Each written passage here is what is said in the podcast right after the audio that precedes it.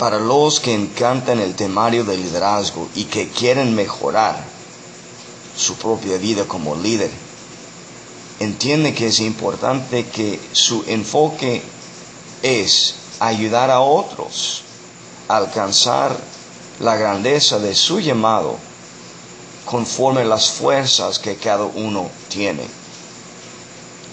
Es más común que gente están enfocado en las debilidades de los demás.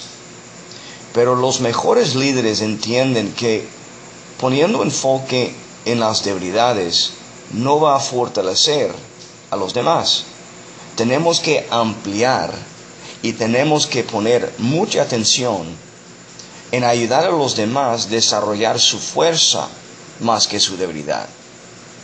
Entonces, en el liderazgo es más importante saber cómo fortalecer que hacer más débil.